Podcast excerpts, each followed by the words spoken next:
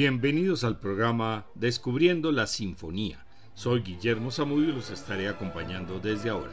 Este es un programa de la emisora de la Universidad del Quindío, la UFM Estéreo. Una sinfonía marina de Ralph Van Williams fue comenzada en 1903 y terminada en 1909.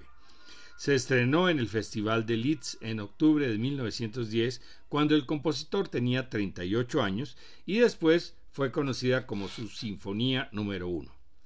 La gestión de la obra fue laboriosa y en el transcurso de los años sufrió diversos cambios. En 1903 compuso el Scherzo y el Movimiento Lento como una obra coral que se debía titular El Canto del Mar. En 1906 había escrito un cuarto movimiento, luego descartado, y la obra se llamaría Sinfonía del Océano. Es una obra escrita para soprano, barítono, coros y orquesta, y el texto pertenece al poeta estadounidense Walt Whitman. El primer movimiento lleva por título Una canción para todos los mares, todos los barcos. El segundo, Solo por la noche en la playa, y es el movimiento lento de la sinfonía en forma de un nocturno. El tercer movimiento corresponde al esquerzo y lleva por título Las olas. Una brillante sección coral nos presenta las olas, la espuma y el viento. El último movimiento se llama Los Exploradores. Es la parte más libre, abandonando las reglas clásicas para seguir la obra poética, un viaje del alma hacia lo desconocido. Los tres primeros movimientos presentan visiones marineras tomadas en su sentido literal o interpretadas como parábolas sobre la vida humana. En el primero comenta sobre el aspecto físico de la vida a partir del mar, donde navegan los barcos. En el segundo, describe la parte espiritual y en el tercero, la fuerza de los elementos marinos en el lugar donde hará la travesía el barco, reflejando al hombre en su devenir. Estos comentarios son de Historia de la Sinfonía de Frances Serracanta. Vamos a escuchar esos tres primeros movimientos de una sinfonía marina con la London Philharmonic Orchestra y coros dirigida por Adrian Bolt con la soprano escocesa Isobel Bailey y el barítono australiano John Cameron.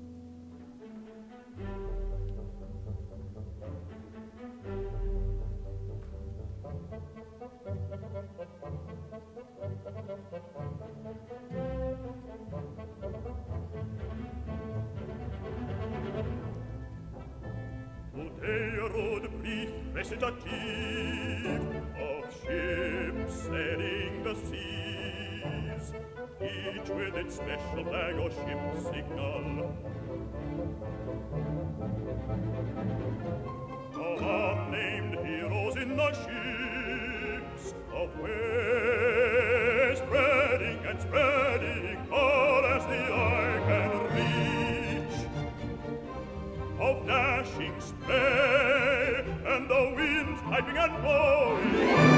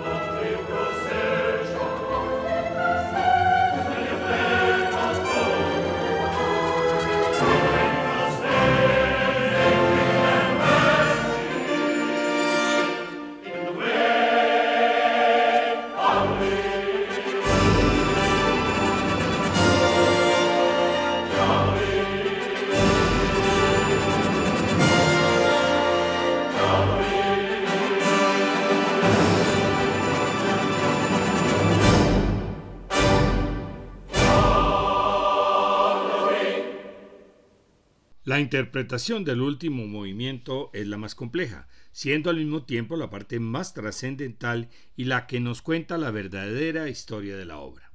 Compara el viaje del barco por el mar con el viaje del alma a través de la vida. Su título, Los exploradores, refleja esta búsqueda de un más allá.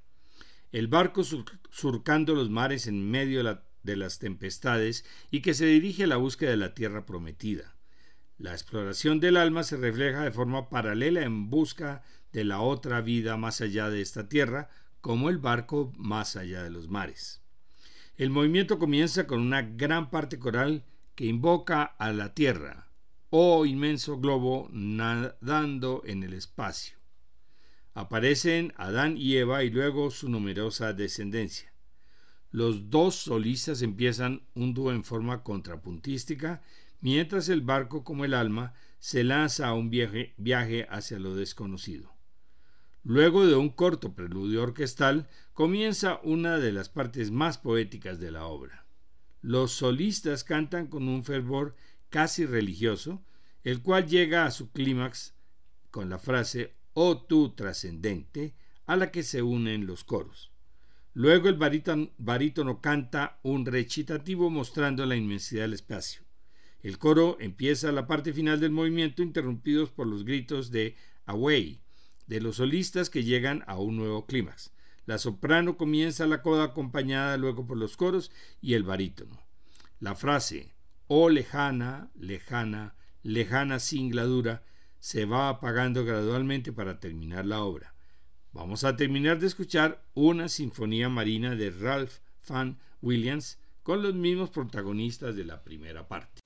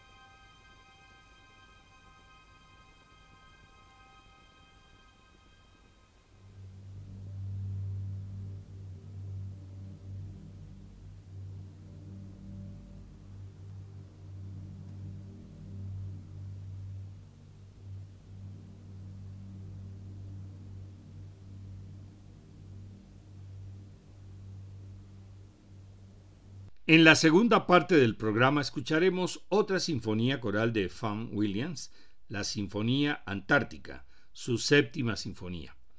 En 1947 fue invitado a escribir la música para la película Scott de la Antártica, su séptima banda sonora, la cual narra el esfuerzo de la expedición para alcanzar el Polo Sur. La Sinfonía Antártica fue realizada aprovechando esa música. La adaptación se terminó en 1953 y fue estrenada en Manchester. Cada movimiento de la obra está precedido por un texto que no se recita y solo es para ser leído en silencio por los espectadores. El primer movimiento es un preludio precedido por un texto del poeta Chili. El segundo es el esquerzo, después de leer palabras del Salmo 104. El tercer movimiento se titula Paisaje y es la parte lenta de la sinfonía. El cuarto lleva el nombre de Intermeso, precedido por una cita de John Donne. El último movimiento, epílogo, toma su idea dominante del último diario del capitán Scott, el cual se reproduce en su inicio. No me arrepiento de este viaje, hemos tomado riesgos, sabíamos que los tomaríamos. Las cosas se han vuelto contra nosotros, por lo tanto no tenemos razón para lamentarnos. Escucharemos nuevamente a la London Philharmonic Orchestra y coros dirigidas por Adrian Ball, con la soprano inglesa Margaret Ritchie y la narración del, británico John Gilgood. Ya presentamos en marzo la primera charla, Cómo acercarse a la ópera. En abril, la charla musical será Cómo seleccionar la ópera ideal. Las fechas, el martes 25 de abril a las 6 de la tarde, o el jueves 27 de abril a las 10 de la mañana, nuevamente por Zoom para que no haya restricciones por ubicación. Para mayor información, visitar la página descubriendolamusica.co.